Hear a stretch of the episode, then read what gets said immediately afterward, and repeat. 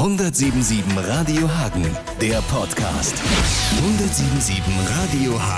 177radiohagen.de Rubicon, das Wort hatte Hochkonjunktur, als ein gewisser Christian W. Bundespräsident war. Es ist aber jetzt nicht die ultimative Autobiografie, die du verfasst hast. Also äh, nein, äh, ich wundere mich, dass äh, sich überhaupt noch jemand daran erinnern kann. ja, stimmt, er hat in irgendeiner Rede äh, das Wort gebraucht und gesagt, der Rubicon ist überschritten. Äh, und gut, dafür steht das natürlich insofern bei meinem Buch auch, ist, dass jemand eine Entscheidung trifft, die nicht mehr rückgängig zu machen ist und äh, die Ereignisse in Gang setzt, die völlig außer Kontrolle geraten. Ich glaube, er hat das ja dem Diekmann auf die Mailbox gesprochen. Ne? Das war der Versuch, die ganze genau. Sache zu retten. Richtig. Und es ist dann eher in die andere Richtung gegangen. Genau. Nehmen wir uns mal ganz kurz mit in die Geschichte. Wir wollen jetzt nicht das Ende verraten, das wäre blöd, ja. weil man das Buch dann nicht mehr lesen muss. Aber ähm, Du hast gesagt, wichtige Entscheidung. Es geht, glaube ich, um äh, Menschen, die andere Menschen um die Ecke bringen. Richtig. Ähm, es geht um einen Ex-Elite-Soldaten und ähm, Afghanistan-Veteranen, äh, einen Scharfschützen, der nach seiner Rückkehr aus dem Krieg traumatisiert ist und nicht mehr in seinem äh, normalen Leben zurechtkommt und dann aufgrund verschiedener Umstände auf das Angebot eingeht, Auftragskiller zu werden. Ich weiß, dass das ein großes Thema ist. Ich kenne jemanden, der aus Wales, der auch in mehreren Kriegsgebieten war und so, dass das wirklich ein, ganz, ganz großes Thema ist, wie Menschen dann hinterher mit solchen Erfahrungen umgehen. Ja. Äh, viele ähm, ja, scheitern daran, damit umzugehen. Was ist das für ein Typ? Ist, ist das sozusagen, ist da eine Linie? Äh, macht er diesen Auftragsmorde? Weil er im Krieg war? Bringt ihn das in diese Situation oder wie würdest du das sagen? Äh, ja, das kann man schon sagen, weil wenn jemand das gelernt hat und in solchen extremen, unter solchen extremen Bedingungen gehandelt hat und er war sehr gut in seinem militärischen Fach und dann zurückkommt und sieht, dass er aber im Zivilleben eigentlich äh, einfach nichts mehr, äh, nicht mehr reinkommt in die ganze Geschichte, in ein normales Leben und äh, auch irgendwo den Thrill vermisst, ja, dieser, dieser Extremsituation, dieser Kampfeinsätze und äh, das kann ja äh, also wohl, wie gesagt, sehr traumatisierend sein. Es kann aber eben auch äh, auf, auf eine gewisse Art süchtig machen. Und bei ihm ist es beides. Wie gehst du daran, so ein Buch zu schreiben? Also du äh, schreibst ja schon seit Jahrzehnten Texte, die bei Extraarbeit sind etwas kürzer, äh, die bei Hart wie Marmelade länger, aber sozusagen selbst erlebt. Genau. Hattest du die ganze Bude in Hamburg voll mit Wandtapeten, äh, kleine Skizzen, klein, klein, klein Zettelchen, oder? Zettelkasten und so. Ja, Zettelkasten schon, aber das eher im Computer. Ne? Es war sehr, sehr, sehr viel äh, Recherche dabei. Ich habe mich mit vielen Leuten unterhalten, eben auch mit Afghanistan-Veteranen. Äh, was für mich sehr interessant war, weil mich eben immer schon gefragt habe, wie die Leute ticken, die die ja, in, ja in Anführungszeichen unser aller Auftrag äh, darunter geschickt wurden, in einen, einen wirklich sehr heiklen und auch äh, letzten Endes völlig frustrierenden, vergeblichen Einsatz. Und äh, ja, äh, so vergeblich es war, dennoch sind äh, einige gefallen, viele sind verwundet und verkrüppelt worden und noch viel mehr kamen traumatisiert zurück. Also insofern geht es in dem Buch auch darum, was der Krieg aus Menschen machen kann. Haben dich da Dinge besonders überrascht in den Gesprächen mit, mit den Leuten? Ich meine, man stellt sich vor, es ist traumatisch, man träumt vielleicht schlecht und, und so. Ähm, Gab es da Dinge, wo du gesagt hast, ja, habe ich mir gar keine Gedanken vorher drüber gemacht? Ja, äh, auf jeden Fall, weil ich überhaupt keine so genaue Vorstellung davon hatte, wie äh, die Situationen waren, in die die Jungs da unten geraten sind. Und wie unüberschaubar alles war. Und äh, ähm, ja, so sehr die Bundeswehr sich auch bemüht hat, äh, sage ich mal, sich aus Kampfhandlungen rauszuhalten, so äh, wenig hat das am Ende geklappt, weil sie waren nun mal da und wurden einem äh, attackiert.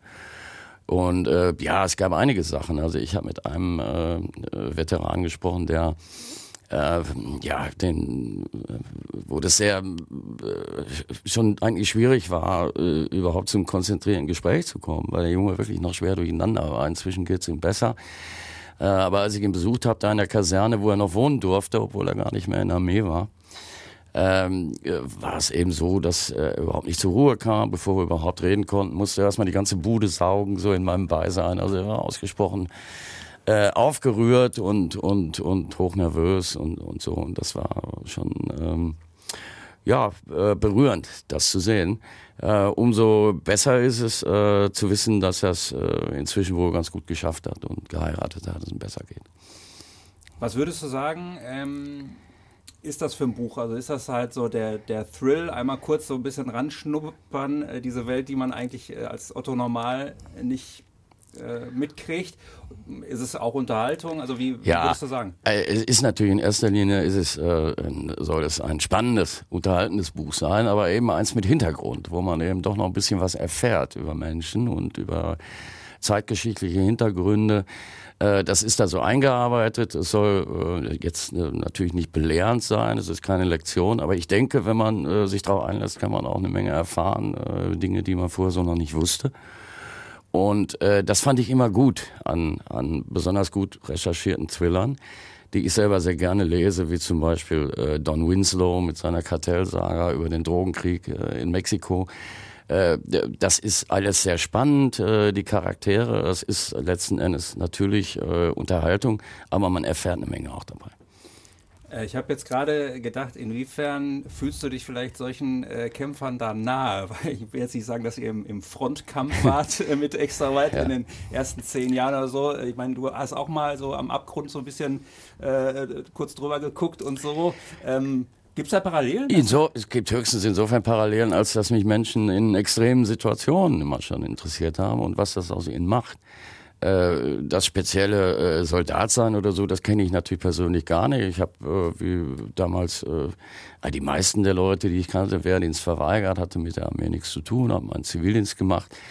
Ähm, aber ähm, es hat mich eben trotzdem immer interessiert, was, was passiert eigentlich mit Soldaten, warum kämpfen sie, was geht in ihnen vor und äh, äh, ja, was macht es aus ihnen? Das hat mich eigentlich äh, immer begleitet und ich habe immer schon sehr viel gelesen über den Einsatz da unten äh, in Afghanistan und irgendwann wurde daraus die Idee, das mal als, als Hintergrund für ein Buch zu nehmen. Wenn du diese Arbeit vergleichst, ähm, nochmal so Songautor, Autobiografie schreiben und jetzt so ein, so ein fiktionales Buch, äh, gibt es da was, wo du sagst, auch das macht eigentlich so aktuell am meisten Bock oder sind das alles so, ist das alles Klavierspielen und halt ein bisschen andere Tonfarbe? Es ist in der Tat eine ganz andere Tonfarbe. Also so einen langen Text zu schreiben äh, erfordert sehr viel. Im Gegensatz oder im Unterschied, sag ich mal, zu Musik machen. Klar, wenn ich Texte schreibe, ziehe ich mich auch ins Kämmerlein zurück, aber das dauert nicht ewig. Und dann beginnt wieder das die Kommunikation mit der Band, wenn wir live spielen mit dem Publikum und so. Äh, so ein langes Buch zu schreiben und eigentlich, abgesehen von der Recherche, sich nur aus dem eigenen Kopf zu ziehen, erfordert schon sehr viel ähm, Ausdauer, Geduld und äh, eben auch äh, den Willen und auch den Genuss daran, einsam im Stübchen zu sitzen äh, und, und daran zu arbeiten. Und das ist natürlich was ganz anderes als Musik machen, aber gerade deswegen hat's mich gereizt. Gab es da irgendwann einen Moment, wo du gesagt hast, scheiße, ich habe jetzt hier 300 Seiten, aber ich komme nicht weiter? Oder? Ja. Die gab es und das war auch manchmal sehr qualvoll. Ich bin manchmal tagelang rumgelaufen äh, mit, mit einer ganz bestimmten, einem Detail von einer Szene oder, oder einer Szene, die, das hat mich von morgens bis abends verfolgt, also vom Aufstehen bis zum zu Bett gehen. Und da war dann schon mal das Gefühl, mein Gott, warum tue ich mir das jetzt an? Und das kriege ich doch nie fertig. Nein, ähm, man muss solche Phasen überwinden, das geht auch ganz gut. Aber ich muss natürlich sagen, da ist es nicht schlecht, wenn man etwas Unterstützung hat. Das war in dem Fall meine Frau Maren, die auch immer schon mal zwischendurch was vom Manuskript gelesen hat. Und der ich dann auch gesagt habe, verdammt, ich komme an der Stelle nicht weiter. Sie hatte dann äh, hin und wieder auch mal äh, gute Ideen. Sie hat sowieso auch das äh, Manuskript als erstes gelesen und immer ganz kluge Kommentare gehabt. Aber noch wichtiger war, dieses Backup zu haben und sagen, du schaffst das, durchziehen. Äh, wie, wie, was bist du denn für ein, für ein Kritiktyp da? Durfte sie dann auch wirklich alles sagen, wenn sie jetzt Ja. gesagt hätte, das ist scheiße, die Idee, vergiss es? Äh, Wäre das auch okay gewesen? Ja, ja, soweit ist es nicht gekommen. Nein, äh, das wäre vielleicht äh, nicht so motivierend gewesen. Nein, grundsätzlich fand sie das gut, äh, auch in wie sich die Sache entwickelt hat. Aber es gab eine Menge Sachen, wo sie Kommentare zu hatte und sagte, das äh, musst du einfach noch emotionaler gestalten. Da äh, in dem Dialog, da muss noch mehr kommen und so. Ja, ja. Das ist dann in Ordnung. Ja, Das kann man dann nachvollziehen. ja ne, ich bin sehr froh darüber, weil es ja das einzige Feedback war in dem Moment äh, beim Schreiben am Manuskript. Man zeigt das ja nicht anderen Leuten. Die sind ja auch, wie will man die dafür interessieren so, ne? Also einfach so, so ein Riesentext. Und äh, das war, das war quasi meine erste Lektorin, ja. Sehr schön. Ja, ich bin gespannt ähm, und denke, das wird viele interessieren, die äh, schon die Formulierung äh, bei den Breiten schätzen und auch äh, die Autobiografie äh, genossen haben. Äh, natürlich jetzt eine ganz andere Baustelle. Aber lass uns über die Breiten auch sprechen. Ja. Ihr seid jetzt ja. gerade mal wieder äh, im Studio. Ja. Hat er ja immer mal, aber jetzt so richtig, dass er eine Platte nach dem anderen raushaut, ist es ja auch nicht. Nein. Äh, wie würdest du das im Moment beschreiben, was ihr da macht? Ist das auch so ganz weißes Blatt Papier und mal gucken oder wie weit? Also es ist schon ein bisschen weiter als nur ein Suchen und Tasten. Also wir haben schon äh, ja, ich glaube so 12, 13 äh, Nummern jetzt angelegt als Demos, auch schon ziemlich weit entwickelt. Ähm, und wir werden auch noch einiges sammeln und äh, irgendwann in ein paar Monaten wird, wird man sich zusammensetzen und sagen, sind da, sag ich mal, zehn Nummern bei, die es wert sind, äh, auf ein Album zu kommen. Ja, also wir sind im Moment immer noch dabei, den Pool zu vergrößern, aber äh, es ist schon ein bisschen mehr als nur ein zarter Anfang. Kannst du uns da denn schon mal ein bisschen spoilern? Äh, würdest du sagen, es ist jetzt irgendwie, also ist, ist extra breit irgendwie, hat, hat die extra breit 2019 verändert der Jahrgang? Äh, gibt es mehr zu lachen, mehr zu weinen? Äh, ist ja alles gibt, so ein bisschen drin. Es gibt auch mehr zu weinen, ja. Doch, es sind äh, auch ein, zwei recht, ähm, ja, sag ich mal, ähm, etwas melancholischere Lieder mit dabei. Äh, was äh, vielleicht auch ähm, altersbedingt normal ist. ja, ja, man, man, man wird ja so ein bisschen nachdenklicher mit der Zeit, aber es wird natürlich auch nach wie vor Sachen gehen, die nach vorne gehen und knallen und, äh, denke ich, einen guten Mitsingerrefrain haben. Das gehört zu extra breit und äh, das sollen die Leute auch haben. Die 40 Jahre waren ja, ähm, ja, da gab es einige Highlights irgendwie die Bierversorgung hat äh, beim Campusfest mal wieder nicht ganz hingehauen. Ja, aber das verfolgt uns. Das verfolgt uns. Ihr müsst eine eigene äh, Catering Ja, in der Tat, das müssen wir mal drüber nachdenken. Aber ansonsten denke ich mal, so im Rückblick war das doch wahrscheinlich so ein, so ein angemessener 40. Äh, Geburtstagsjahrgang, oder? Also das war wunderbar, das letzte Jahr, absolut. Also ich meine, wir hatten so viele Leute ähm, äh, beim Campusfest und dann äh, trotz allem, obwohl das da umsonst war und so viele da waren, nochmal die die Stadtteile voll im Dezember und das hat uns äh, ja sogar ein bisschen überrascht und äh, dann aber umso mehr gefreut. Gab es da nochmal so ein bisschen auch Flashback, dass so die eine oder andere Geschichte, die eine oder andere Anekdote, die an euch vielleicht rangetragen wurde, dass die nochmal plötzlich präsent wurde? Also war das so den alten Film nochmal angucken? Ja. Oder? Ja, vielleicht äh, gerade im Zusammenhang mit Hagen äh, äh, muss sich da immer wieder mal an dieses äh, Konzert denken, was wir zur Eröffnung des äh, Felsengartens da gemacht haben, ich glaube 1981. Äh, das war äh, äh, auch schon, das war eine etwas chaotische Veranstaltung, die auch so ein bisschen ja, so in, in, ich will jetzt nicht sagen in Gewalt endete, aber es war eine sehr, irgendwie eine sehr aggressive Stimmung und wurden auch ähm, Sachen auf die Bühne gepfeffert und so, also auch härtere Gegenstände und schon mal irgendwie am Kabel gezerrt, dann kamen irgendwelche Leute auf die Bühne und ich habe da schon noch ein bisschen Auseinandersetzung. Ich erinnere mich, dass unser Gitarrist Uli Ruhwedel dann auch mal die Geduld verloren hat und ein bisschen nach unten getreten hat. Da ist niemand groß verletzt worden bei, aber es war ein Riesenskandal. Es wurde uns auch sehr vorgeworfen. Aber wir waren ein bisschen überfordert von der Situation. Damals war das mit Security noch nicht so ausgeprägt. War ja auch später in, in Kaufhäusern durchaus mal schwierig. Ne? ja.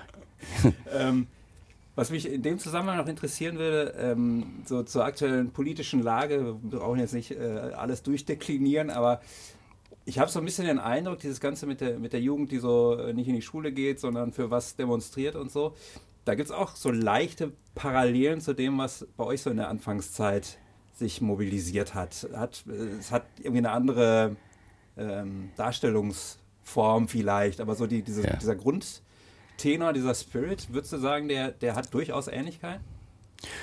Ja, ich denke in, in, in mancher Hinsicht schon, klar. Wir hatten ja auch, ähm, als wir jung waren, irgendwie sehr explizite äh, Ansichten über viele Dinge und damit haben wir uns auch nicht hinterm Berg gehalten. Und äh, wenn das äh, junge Leute äh, heute tun, äh, ist daran natürlich nichts verkehrt, im Gegenteil.